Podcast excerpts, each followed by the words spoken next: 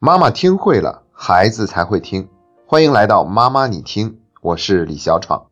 亲爱的家长朋友们，大家好！在今天的节目正式开始之前，我要先跟大家分享一个好消息。截止到昨天晚上十点钟，妈妈你听在喜马拉雅平台上的粉丝数量超过了三万人。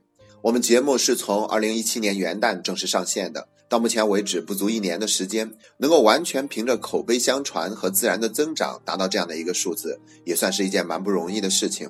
所以在这里呢，我要由衷的感谢正在收听节目的您，感谢所有的家长对这档节目的喜爱和关注。同时，我还要感谢我的整个制作团队，没有他们就没有这档节目品质的保证。感谢他们一直在背后默默的奉献和付出。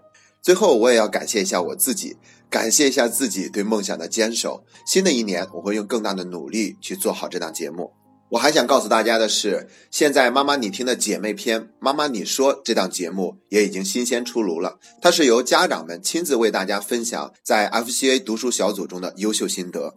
我们可以借助这档新的节目，清楚地感受到每一个家长的成长与进步。所以，也请您把《妈妈你听》《妈妈你说》这两档节目分享给更多需要的家长，邀请他们和我们一起走在学以为己的成长路上。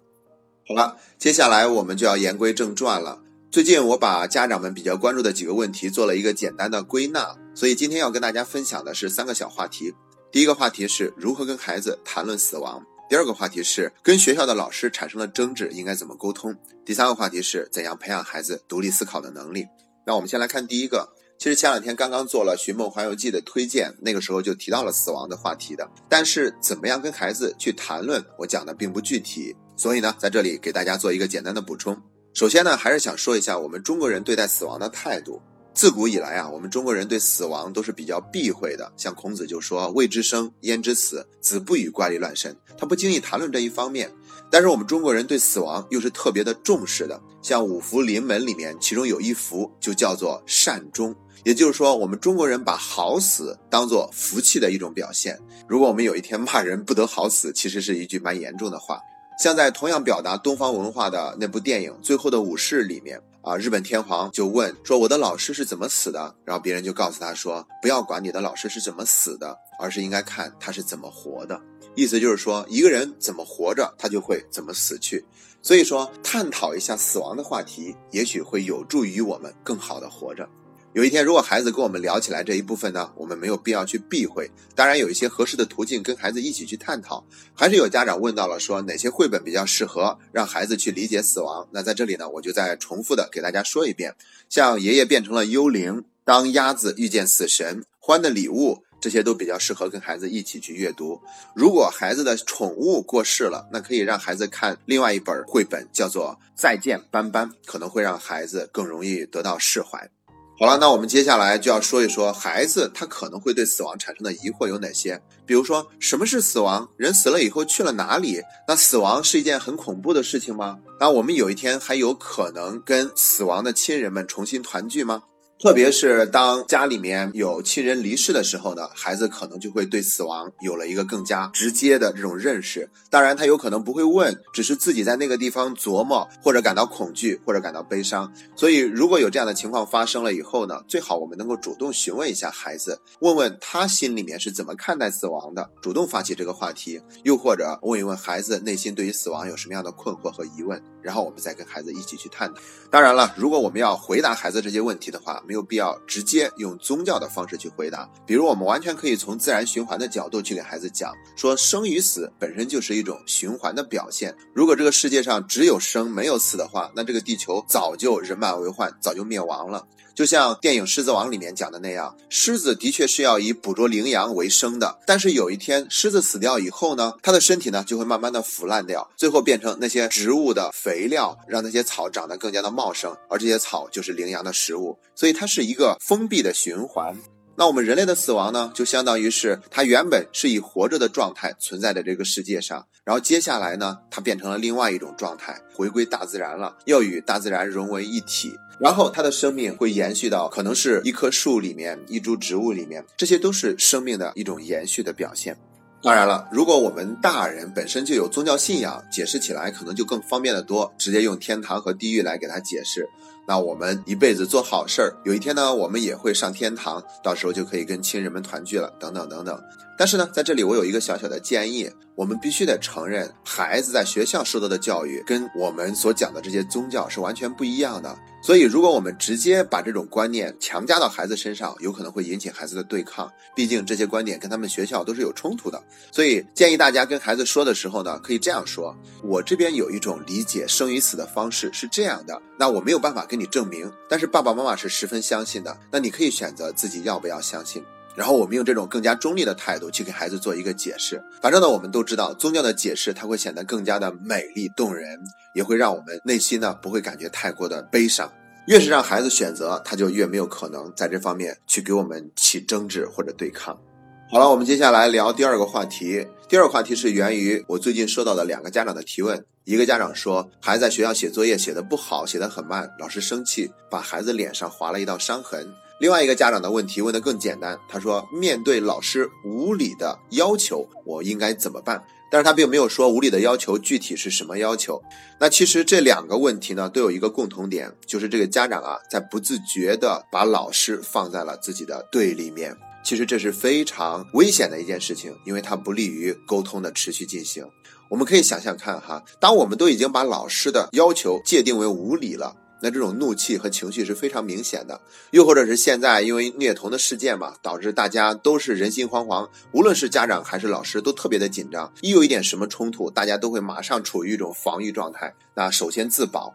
所以当这种事情发生的时候，如果我们不能够客观冷静的去处理的话，那从一开始我们就做错了，他接下来就会是事倍功半。那我们可以设想一下，先说第一个问题，就是孩子写作业写得很不好，老师当时可能真的很生气，但他真的是完全故意的去伤害孩子的吗？也未必吧，有可能是故意的，也有可能是一不小心划到了孩子。所以呢，作为家长，当我们看到孩子脸上有划痕，我们固然很心疼。但是如果这一刻我们就直接去指责老师的话，那只会引起他更多的自我辩解和这种保护。而且将来孩子注定还要在这个班里面继续上学读书，所以一旦跟老师的关系处理的不好的话，也是一件挺麻烦的事情。所以最合适的方法是只陈述事实，不去夹杂任何的情绪和评论，看看这个老师会做出什么样的反应，然后再根据老师的反应继续做下一步的探讨。所以这位妈妈可以这样去跟老师沟通：那我看到孩子回家以后脸上有一个划痕，孩子告诉我说是老师划的，我看了有些心疼，不知道具体发生了什么，所以想跟您聊一聊当时的情况。那我们这样说的话，这个过程中就没有任何的谴责性的语言，而且全部是在陈述事实，表达自己的感受，那就不至于让这个老师呢会产生太多的对抗的心理，那他会更愿意去沟通一下到底当时的情况是怎样的。那再说一下第二个问题，既然都已经把老师的要求啊界定为是无理的了，那我估计很难跟老师心平气和的去沟通这个话题了。所以关键不是去评价老师的要求是怎么样的，而且他没有举一个具体的例子来去说明老师的要求是怎么无理的。我觉得更应该关注的是这些要求给我们带来的感受是，比如说我们觉得很容易做到，或者觉得很为难。那我们可以把它分成这两类。那如果真的是老师的要求让我们感到为难的时候，不妨我们就追问一句嘛：老师让我们这样做的用意是什么呢？我想了解一下。毕竟要做到的话还不太容易，可能了解了用意以后，我们做起来动力更足一些。再不然呢，就是如果老师并没有给进一步的解释，他的用意是什么，或者是我们直接就觉得很为难，那我们也可以去向老师询问能否不做，来表达一下自己的拒绝，就说，哎，我觉得这个事情还是蛮有压力的，或者觉得很为难，条件不太成熟做到它，所以我能不能不做呢？总之呢，让自己保持这种中正平和的去沟通，他才会有一个更好的沟通效果，而不至于说是掉进情绪里面，在那里相互扯皮。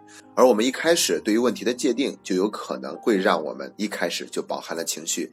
这是我们今天跟大家讨论的第二个话题，要提醒大家的最重要的地方。好了，接下来是第三个话题了，就是怎样培养一个孩子独立思考的能力呢？其实让孩子有一种独立思考的能力，这本身是很难的，因为我们大家都有这种从众心理，有这种集体无意识，而且要想培养出来这种独立思考的意识，它也不是一朝一夕的事情。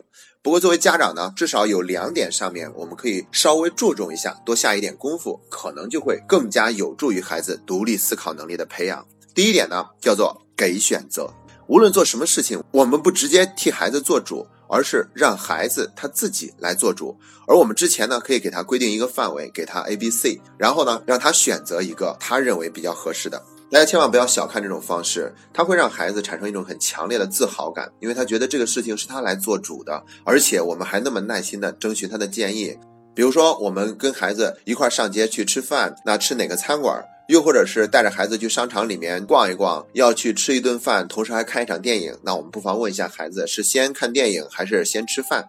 像这些选择，完全都可以放给孩子嘛。然后让孩子做主的时候，他就有一种当家做主的那种自豪感。这以后也会更加的锻炼他那种做事情啊，不是总是依赖别人，而是让自己拿主意的能力。所以从某种角度上来说呢，独立自主本身也算是独立思考能力的一个表现，对不对？我们要补充的一点是什么呢？有的孩子他是选择困难户，对不对哈？让他选择的时候纠结的他呀都不行不行了，完全不知道该选哪个才好。所以有的时候面对选择他是很为难、很恐惧的。那我们怎么办呢？千万不要轻易放弃，要加一样东西，就是时间。所以，当我们看到孩子他在那个地方举棋不定、很难选择的时候，我们可以跟他说：“哇，看来你要做出一个很慎重的选择，所以你很在意，不知道究竟哪一个更好一些。那这样吧，你可以再多花一点时间考虑，等到第二天早上告诉我。”或者说，我们真的是要出去游玩、看电影、吃饭了，那我们就提前一天先问孩子，给他一点更多的时间去琢磨这件事儿。那我觉得呢，总是能够给孩子更多一点时间去考虑的话，这样他就会总有一天从那种犹豫不决的状态里面脱离出来，变得更加的果敢决断。这是第一条建议了。第二个建议呢，就是学会反问孩子：“你觉得呢？这个事情你怎么看？”孩子们在小的时候肯定都是很容易问特别多的为什么嘛？